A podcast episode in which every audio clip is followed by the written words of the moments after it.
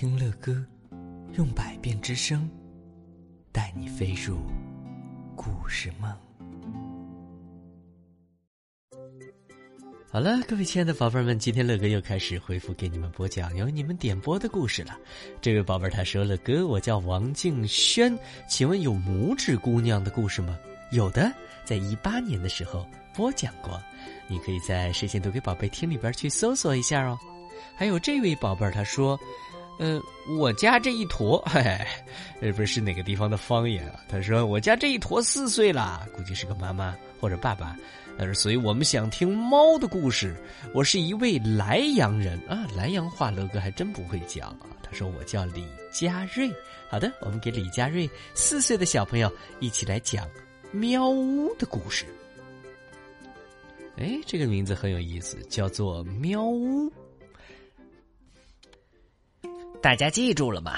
这就是猫，一看到这张脸要赶快逃，要是被抓住了，可就没命了。嗷一口，你就被吃到肚子里去了。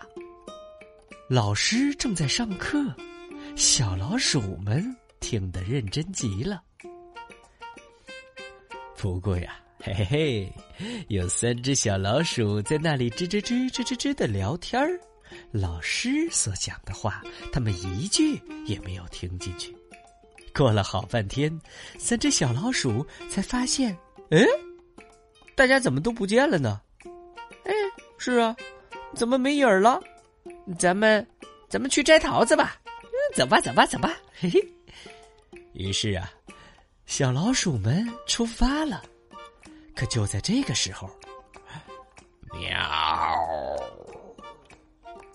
一只胡子蹦得直挺挺的大肥猫挥舞着爪子站在三只小老鼠的面前。三只小老鼠缩成一团，小声嘀咕开了：“呃，吓死我了！呃，这这位大叔是谁呀？”喵的一声啊，突然呃就窜了过来。哦，三只小老鼠好危险！大大大叔，你是谁呀？大肥猫吓了一跳。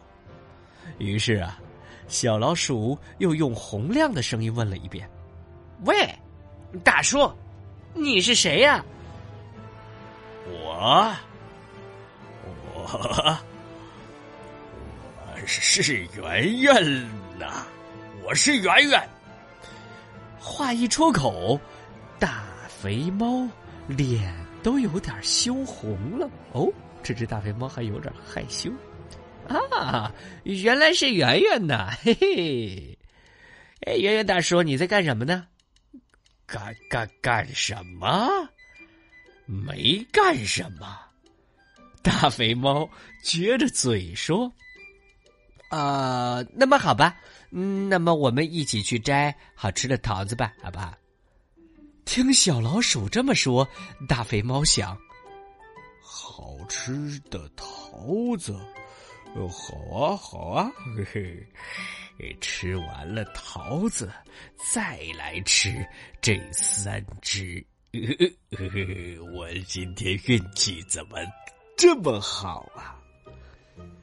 大肥猫驮着三只小老鼠朝树林跑去了。三只小老鼠和大肥猫吃起了什么？桃子。对，吃起了桃子。嗯，好吃吗？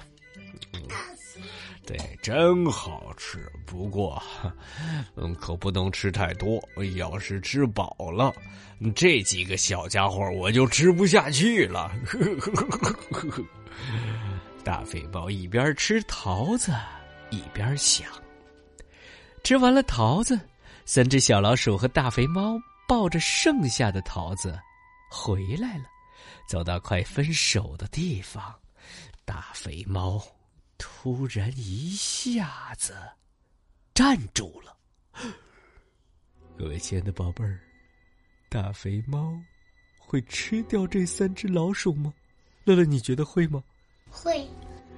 三只小老鼠好危险，好吧，我们在下一集揭晓答案。各位亲爱的宝贝们，如果你们也希望向乐哥点播故事的话，可以添加乐哥的微信号，乐哥的微信是幺八零四八五三八八五七。在今年春节的时候啊，我们会有一个线上的春节活动，在群里边等着你们，我们可以在空中相见哦。乐哥的微信号是幺八零四八五三八八五七。